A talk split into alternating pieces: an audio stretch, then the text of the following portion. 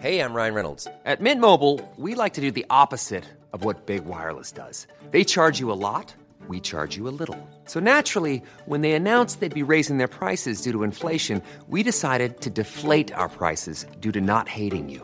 That's right. We're cutting the price of Mint Unlimited from $30 a month to just $15 a month. Give it a try at mintmobile.com slash switch. $45 upfront for three months plus taxes and fees. Promo rate for new customers for limited time. Unlimited more than 40 gigabytes per month. Slows. Full terms at mintmobile.com. Vous êtes sur le point d'écouter AI, un podcast intelligent et sans artifice, en forme de réflexion sur les promesses d'avenir radieux portées par les chants plus ou moins mélodieux des sirènes binaires de l'océan digital.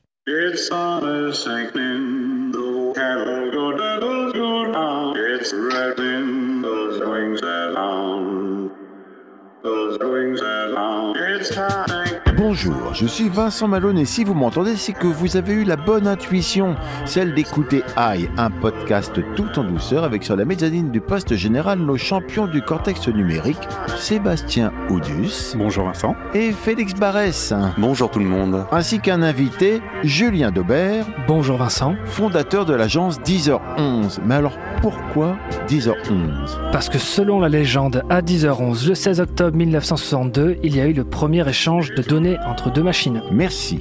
Le sujet du jour étant L'intelligence artificielle prédictive. Prédictif, deux points, tout ce qui permet d'annoncer ce qui doit arriver, de prophétiser, d'anticiper un événement, d'imaginer ce qui va se passer dans le futur. Là, par exemple, je parie que nous allons entendre une publicité. C'est trop facile. Bon, envoyez la pub. Aujourd'hui, vous avez le pouvoir de changer votre vie grâce à Get It Before. Get It Before vous apporte chez vous dès aujourd'hui tout ce dont vous aurez besoin demain. Regarde, je viens de recevoir un sac de couches et un biberon. Et moi, deux alliances avec nos noms gravés dedans. Et même un chien pour quand on aura une maison. Grâce au travail prédictif de ces intelligences artificielles, Get It Before vous permet d'anticiper tous vos besoins futurs ainsi que tous les événements de votre vie. Get It Before vient de m'envoyer un costume noir et une couronne de fleurs. Il faut peut-être qu'on appelle papy. Avec Get It Before, vous n'êtes plus jamais pris au dépourvu. Votre machine à laver tombe en panne? Ah, je crois que le Get It Before est déjà à votre porte. Votre rouleau de papier toilette est presque vide?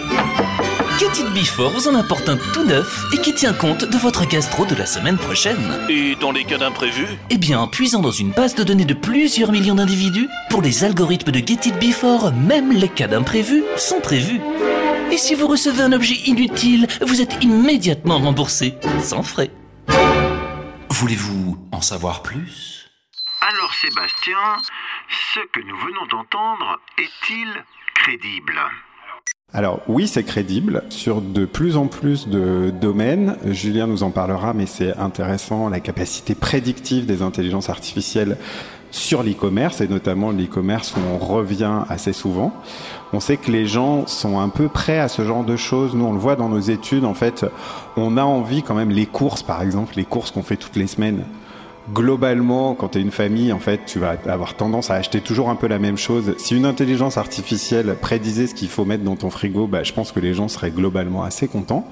Et puis après, ça s'élargit de plus en plus à de plus en plus de domaines, notamment euh, sur la santé, où en fait, on constate que euh, le fait que les intelligences artificielles manipulent énormément de données très rapidement fait qu'elles sont capables de tirer des enseignements du passé pour prédire, avec acuité ou pas, prédire en tout cas des événements futurs. Julien, je vous pose la question, ce que nous venons d'entendre est-il crédible En partie oui. C'est d'ailleurs une des solutions qu'on propose euh, chez Deezeron, c'est-à-dire euh, on est capable de prédire un panier d'achat que ferait un utilisateur sur un webshop. Donc évidemment, ça concerne les webshops où il y a des, achats réguliers et on est capable sur une base historique de comprendre et prédire. Mais je pense qu'on va de plus en plus aller vers ce type de, on va dire, d'annonces, de, d'offres et que effectivement, oui, on peut considérer que c'est crédible. J'ai lu aussi que Amazon aurait déposé un brevet pour pouvoir déclencher une livraison d'un produit avant même qu'on l'ait acheté. En suivant les mouvements de notre souris, si on laisse notre souris longtemps sur un article, ils vont déclencher la livraison avant même qu'on l'ait acheté pour pouvoir être le plus réactif possible. Alors j'avais pas eu cette information. C'est intéressant. Ils ont tout un tas de données. Ils connaissent euh, avec les cookies et, autres data sur leur site effectivement euh, nos envies. Après, la vraie question, c'est est-ce qu'on en a besoin? C'est-à-dire, est-ce qu'on a envie que le, demain le e-commerce fonctionne comme ça ou est-ce qu'on n'en a pas envie? Et je pense que là, ça fera une grande différence euh, quand ils vont le déployer. Justement, vous parlez des cookies et là, ça m'intéresse. J'avais noté cette question. À quoi ça sert exactement les cookies? Et euh, dans votre travail, euh, quelle est l'utilité?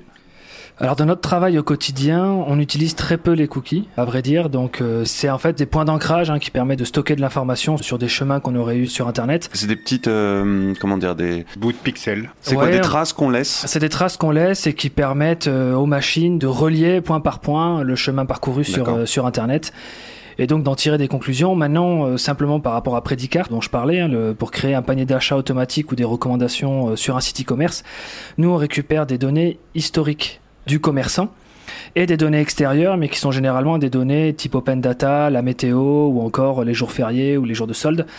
On n'utilise pas les cookies pour générer un panier d'achat ou des recommandations. En tout cas, pas encore. Parce que ce serait trop complexe je pourrais pas répondre à cette question si ce serait trop complexe parce qu'on s'est jamais lancé sur le, sujet. Mais en tout cas, euh, c'est le plus simple aujourd'hui d'utiliser un historique. On appelle ça un, un modèle supervisé en, en modèle statistique, c'est-à-dire qu'on part d'une base et on dit à la machine regarde comment la personne ou les personnes se sont comportées, les utilisateurs, et à partir de ce comportement, tu en déduis avec un indice de confiance plus ou moins fort le potentiel d'achat que peut avoir chaque utilisateur en fonction de son historique.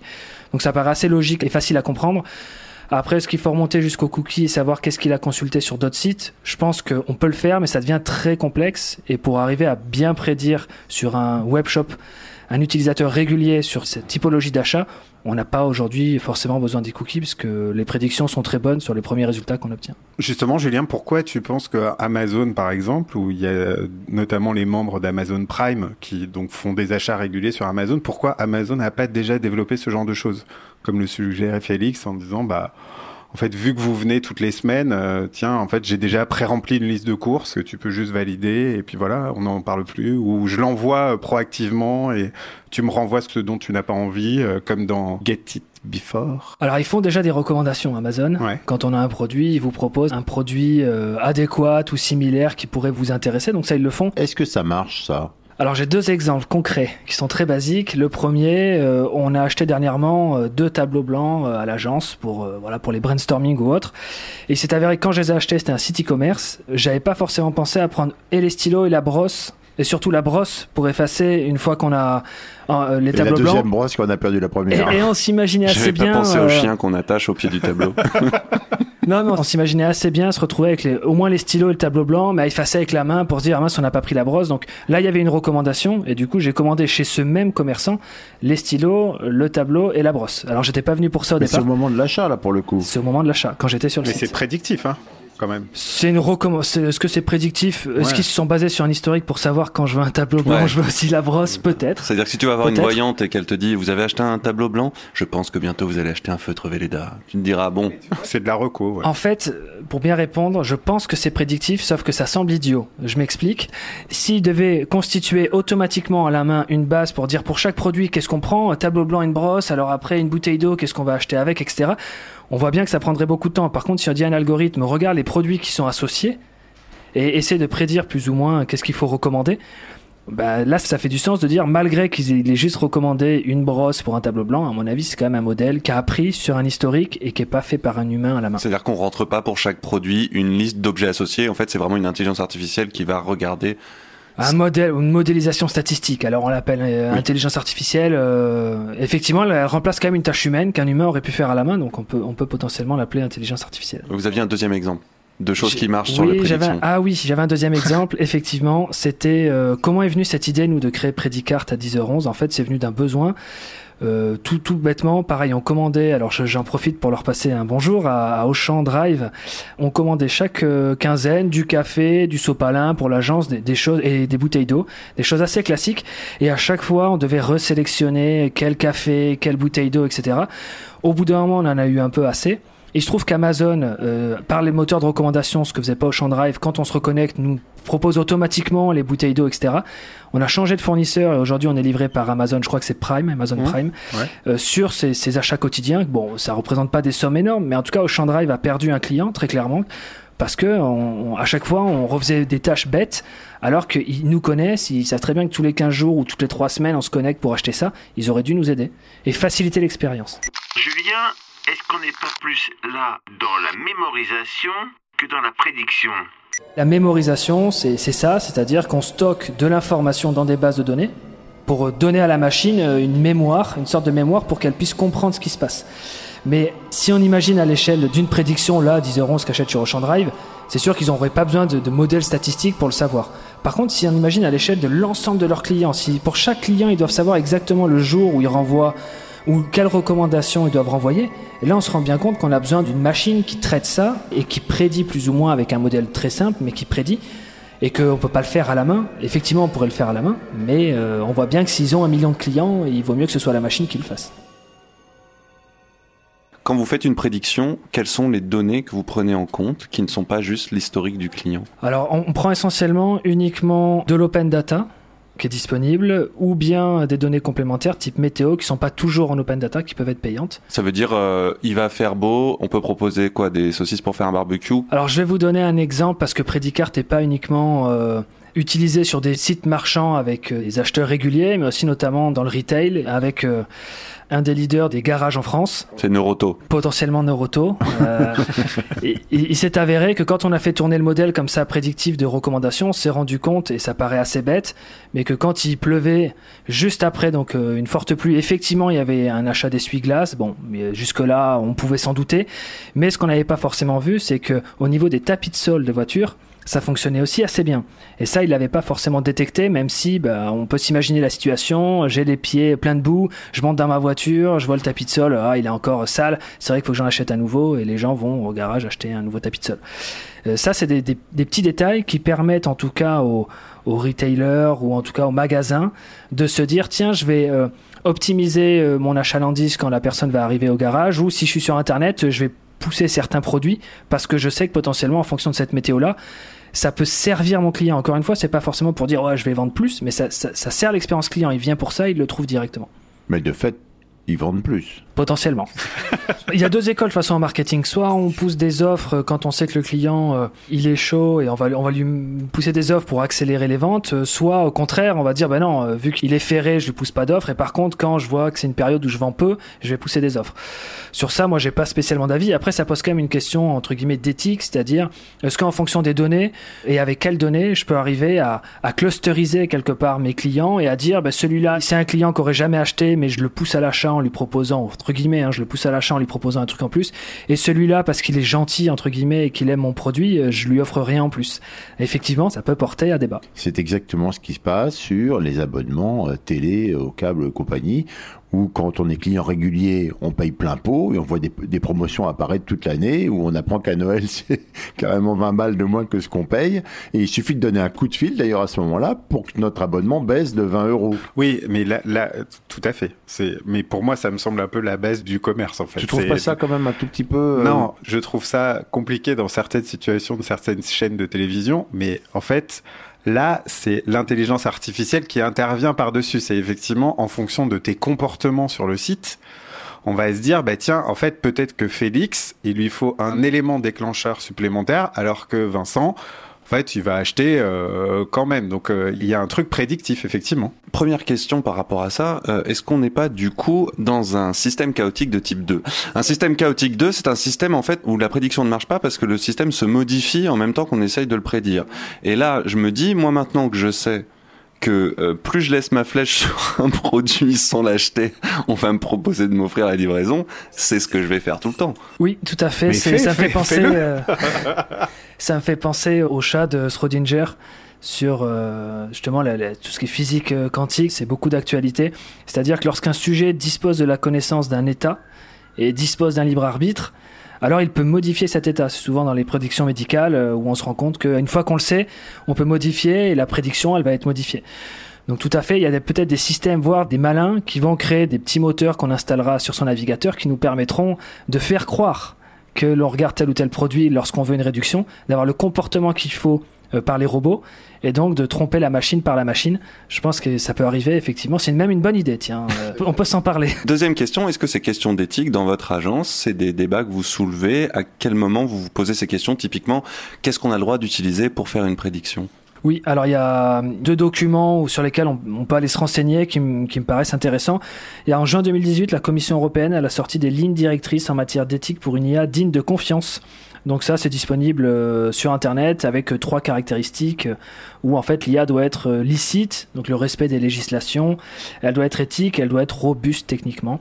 Donc ça, c'est un premier point. Le, le deuxième point, et ça nous concerne directement pour répondre à ta question, il y a Montréal qui a sorti la déclaration de Montréal pour une IA responsable. Donc 10h11, on s'y est engagé, on a signé cette, cette charte.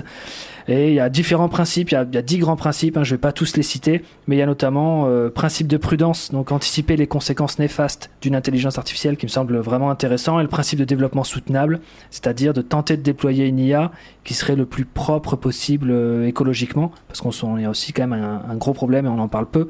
C'est très énergivore de déployer de l'IA. À quel niveau ça se passe euh Au niveau des serveurs, au niveau de la puissance serveur nécessaire, puissance computationnelle et la requête des serveurs. Donc c'est notamment dans notre plan de R&D 2019-2022 chez 10h11 où on travaille sur essayer d'optimiser lorsque l'on fait une requête à un serveur euh, que le serveur nous renvoie la même réponse, c'est que ça nous coûte moins d'énergie euh, dans le, la- le message, envoyer la requête, recevoir la réponse. Donc, Parce que euh, pratiquement, vous travaillez avec des serveurs qui sont en France d'ailleurs ou un peu partout dans le monde? Alors deux types. Quand le client nous le demande, et c'est souvent le cas pour les grands groupes, on travaille avec des serveurs en France, souvent Microsoft Azure euh, sur Paris, ou alors un hébergeur type Gandhi ou OVH français. Mais pour les machines virtuelles, on va dire qu'Azure euh, a des, maintenant des serveurs à Paris et euh, respecte la législation européenne, donc c'est une bonne chose. Après, on a aussi des serveurs aux États-Unis quand on utilise euh, des applications type Heroku, qui sont des serveurs spécifiques. Plongé dans cet univers d'intelligence artificielle et de robots, est-ce que vous avez lu les grands livres de robots de la science-fiction, Asimov et compagnie? On les a forcément parcourus tous, on en parle d'ailleurs euh, au bureau souvent. On a, d'ailleurs, je suis ravi d'être à ce podcast. ça va faire plaisir à plus d'un ingénieur chez nous parce qu'on a souvent ce type de débat. Et d'ailleurs, il y a un cas quand même qui, m'a assez frappé dernièrement et sur lequel euh, j'ai un peu remis en question ce que je considérais sur l'IA. Alors pour bien l'expliquer, c'est le cas euh, AlphaZero. Vous avez peut-être suivi ces machines que crée Google pour essayer de battre aux échecs les différentes machines qui avaient déjà été créées, puisque battre l'humain maintenant c'est plus un débat. Et en fait, AlphaZero, c'est un système qu'on appelle par renforcement, c'est-à-dire qu'on donne les règles du jeu à un ordinateur, on lui donne les règles et les lois, et ensuite on le laisse apprendre par lui-même. Donc il joue des parties par lui-même. L'auto-apprentissage. L'auto-apprentissage, exactement. Et en fait, on s'est rendu compte que dans le cadre qu'on donnait à la machine, elle pouvait être entre guillemets créative. C'est-à-dire qu'elle allait jouer des coups qu'un expert du jeu, face au coup, est surpris. Mhm. Je crois que c'est Luc Julia hein, qui explique que l'IA ne fait que ce pourquoi elle a été conçue. Et je suis assez d'accord sur ce fait-là. Par contre, on se rend compte que dans le cadre qu'on lui a donné, aujourd'hui, on est capable d'avoir des IA qui sont entre guillemets créatives ou qui nous surprennent. Et si j'extrapole cette pensée et que je me dis, bah, si on élargit le cadre, on élargit, on élargit le cadre d'une IA et demain le cadre c'est vivre en société, et qu'on se dit euh, que potentiellement cette IA qui vit en société peut surprendre dans ses attitudes, je trouve ça, ça porte à, ça porte à réflexion, je trouve. J'ai pas les réponses, Ouais. hein, mais Non, je trouve que ça porte à réflexion. Non, c'est flippant ou c'est même, euh, on a parlé d'écologie, ça peut être aussi rassurant de se dire on n'arrive pas à trouver une idée pour euh, se sortir de ce truc écologique, sauver la planète. Potentiellement, on, on a des intelligences qui vont pouvoir sortir des coups comme aux échecs qu'on n'avait pas imaginé. Mais le problème du modèle en- à- par renforcement, c'est que euh, on a su définir, et c'est toute la difficulté, définir à la fois le, le cadre, c'est-à-dire le- le- l'échiquier, et puis les règles du jeu. Si maintenant on parle d'écologie, qu'on doit définir euh, sur quel échiquier on joue écologique et les règles, c'est extrêmement difficile. Ouais. Euh, en fait, ce qui m'intéresse, c'est quand on fait de la prédiction, après l'IA, elle va prédire quelque chose avec un degré d'acuité. Et ce degré d'acuité, comment on le calcule, que ce soit dans le cas de Predicart, donc dans le e-commerce, ou euh, dans des cas de santé qui sont assez essentiels et fondamentaux, puisque Google a annoncé récemment, là, il y a six mois, avoir inventé une intelligence artificielle qui prédit mieux la probabilité d'arriver d'un cancer du poumon. Euh, comment on calcule justement ce degré d'acuité sur des choses qui sont essentielles? J'ajoute que des chercheurs de Stanford ont inventé une intelligence artificielle qui prédit la mort des patients euh, dans un hôpital à Stanford euh, à six mois. Ils sont capables de dire à des patients très précisément quand est-ce qu'ils vont mourir pour prévoir l'accompagnement à la fin de vie. Sympa comme émission. Ouais, bonne ambiance. Alors, restons sur le, le- le degré sur d'acuité dans le e-commerce. Sur, suis- sur les webshops, alors on a effectivement, on peut définir un indice de confiance. Je vais essayer de l'imager simplement pour pas rentrer dans des formules, mais imaginons on a un client un utilisateur qui commande chaque semaine euh, trois produits A et deux produits B. Et chaque semaine, trois produits A, deux produits B, et ça 52 semaines par an. On est bien d'accord que sur la nouvelle semaine de l'année, quand je veux dire trois produits A, deux produits B, l'indice de confiance va être à peu près proche de 99%, et on, peut voir le, pourquoi le, l'IA ne- met une marge d'erreur très fine. Par contre, si on a un client régulier, mais qui euh, oscille sur des éléments euh, dont la corrélation ou les causalités sont difficiles à, à prédire malgré qu'il y ait une récurrence, eh ben euh, l'indice de confiance sera un peu plus faible parce que euh, y a une notion de risque qui apparaît, un petit peu comme on peut l'avoir dans des codes de, de paris sportifs. Après, euh, pour un autre exemple très rapide, dans le retail, mais sur des magasins par exemple, on peut définir des taux de risque sur des magasins, et ça on peut le définir avec euh, le, le client lui-même. Par exemple, c'est nouveau client versus le nombre de clients inactifs. On fait des ratios, et là on arrive à déterminer des niveaux de risque pour chaque magasin. Eh ben, parlant de clients, nous en avons un, comme à chaque fois au bout du fil, et c'est Monsieur Parano. Oui, bonjour. Bon, bah déjà, je voudrais euh, féliciter euh, l'émission euh, pour sa qualité. Et puis, euh, surtout, euh, Félix, quoi, euh, le journaliste en colère, parce que moi aussi, euh, je comprends, euh, je suis euh, souvent en colère. Et là, quand j'entends euh, les prédictions euh, avec l'intelligence artificielle, enfin, tout ce que vous en dites, eh ben, je suis en colère parce que euh, j'ai pas du tout, euh, mais alors pas du tout envie euh, qu'on devine quoi que ce soit de ma vie. Je ne vais pas voir, pardon, les voyantes. Je ne lis pas, je ne lis pas, pardon, Nostradamus et toutes les âneries comme l'autre couturier qui prédisait la fin du monde. Je veux qu'on me foute la paix. Alors maintenant, comment ça va se passer, vu que je suis quand même, comme tout le monde, obligé de payer avec ma carte bleue, obligé de passer par Internet, comment ça va, ça va se passer pour qu'on me foute la paix Voilà. Alors Julien, comment ça va se passer pour qu'on lui foute la paix à Monsieur Parano Comment ça va se passer? Il va falloir qu'il soit prudent sur ses données et puis qu'il, euh, s'il le souhaite, euh, il demande aux services qui utilisent ces données de d'arrêter d'être en base de données. Donc aujourd'hui, il y a, avec le RGPD, on a accès à ces informations, on peut les modifier, on peut les supprimer. Maintenant, effectivement, cette législation, elle n'est pas internationale, donc euh, potentiellement, il peut le faire dans le cadre européen. Après, euh, à l'international, euh, Vraiment, c'est crédible que mes données soient pas partout? À l'heure d'aujourd'hui, c'est pas crédible. Pourquoi? Faites l'expérience. Si vous demandez à votre banque de vous envoyer toutes les informations qu'elle a sur vous, elle est incapable. Elle est Ah. incapable de le faire. Pourquoi? Parce qu'elle n'a pas les infrastructures, les équipes, euh, les systèmes sont pas interopérables, euh, et donc ça lui demanderait euh, de contacter une dizaine de services pour vous envoyer l'ensemble des informations. Et c'est pas de la mauvaise volonté, c'est simplement que euh, les lois sont face à une évolution de l'informatique et que des fois il y a, il y a un peu de friction. On n'a pas toujours envie que les gens devinent ce dont on a besoin, ce dont on a envie. C'est un peu une, une intrusion de notre vie personnelle. On a peut-être envie de- d'avoir aucune recommandation. Moi, j'ai jamais vu marquer quelque part euh, enlever toutes les recommandations, par exemple. Oui, c'est vrai qu'on pourrait imaginer que même dans un système de web shop, il y ait une option enlever la prédiction. Oui, et même on pourrait faire mieux aussi. On pourrait se dire calibrer la prédiction. Sur votre technologie que vous mettez en place, euh, l'intelligence artificielle au service de commerçants, j'ai aussi lu beaucoup de choses qui disaient que vu que c'est des techniques qui vont être de plus en plus utilisées, comment faire pour continuer d'être euh, d'être externalisé, c'est-à-dire d'apporter un service, les commerçants vont forcément s'emparer de cette intelligence artificielle et tous ceux qui le proposent euh, vont, enfin, On va disparaître. non mais c'est ce que je demande sur l'intelligence artificielle. Non, en fait, c'est oui, c'est- c'est c'est une très bonne analyse. Je pense que de plus en plus, là aujourd'hui, ce système, on doit faire une configuration avec le webshop et ensuite l'installer sur son webshop ou lui envoyer une API pour lui envoyer les informations. Effectivement, c'est assez lourd, on en est là aujourd'hui. Maintenant, c'est sûr que il va y avoir des encapsulages dans des technologies existantes de ce type de service sur lesquels on va faciliter euh, la communication entre les informations et que le modèle sera prêt et qu'on n'aura plus besoin d'intervention entre guillemets humaine et que ce sera des produits scalables que pourront développer euh, euh, bah, soit des CMS e-commerce, soit il y aura un ou deux acteurs et pas plus sur le marché. Donc effectivement, aujourd'hui, on est encore en mode euh, service produit, un peu un modèle hybride.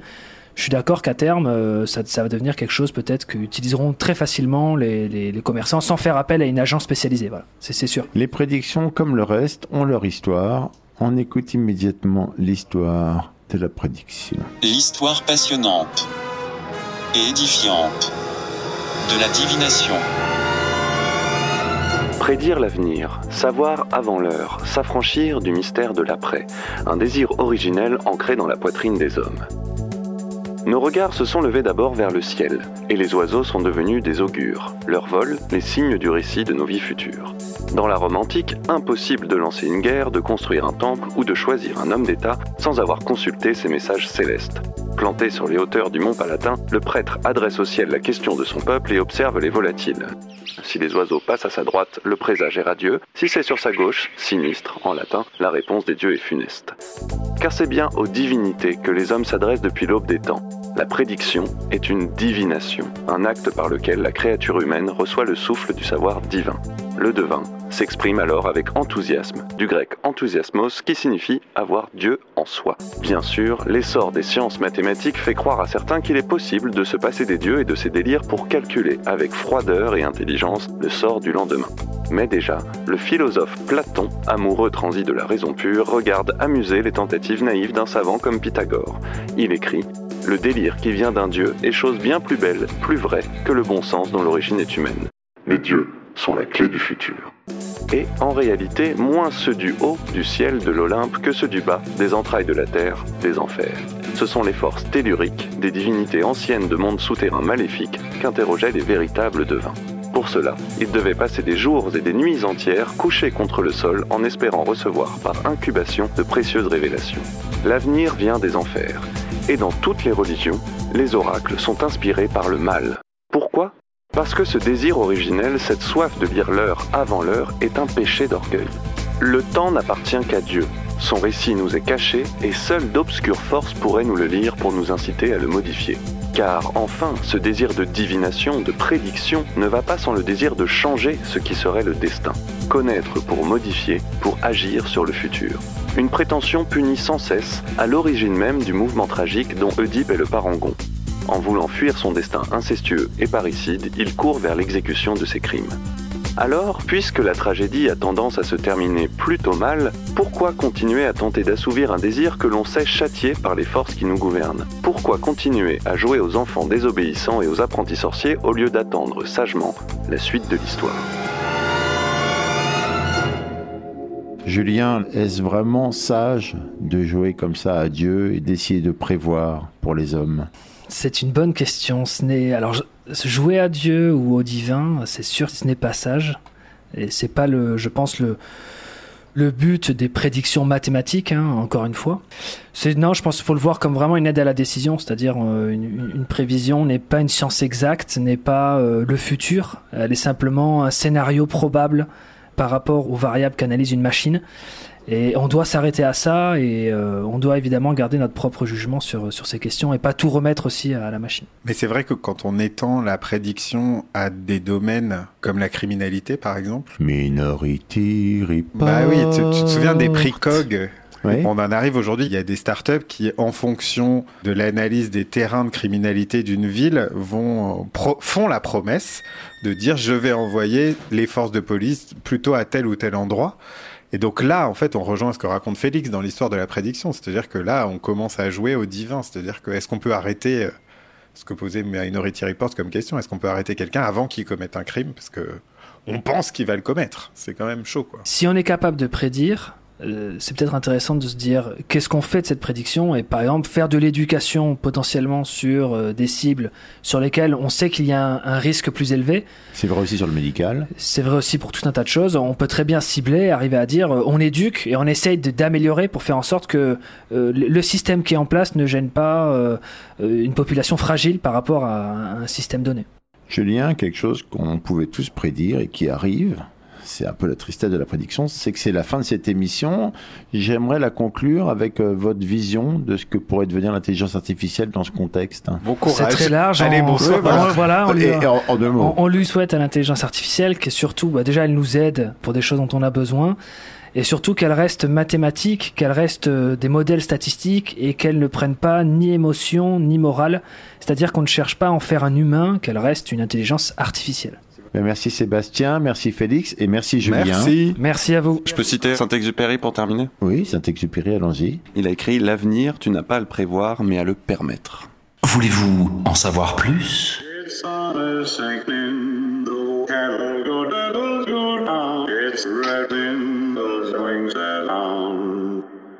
Those wings. It's time, c'était Aïe, une émission du Poste Général en partenariat avec BETC Digital.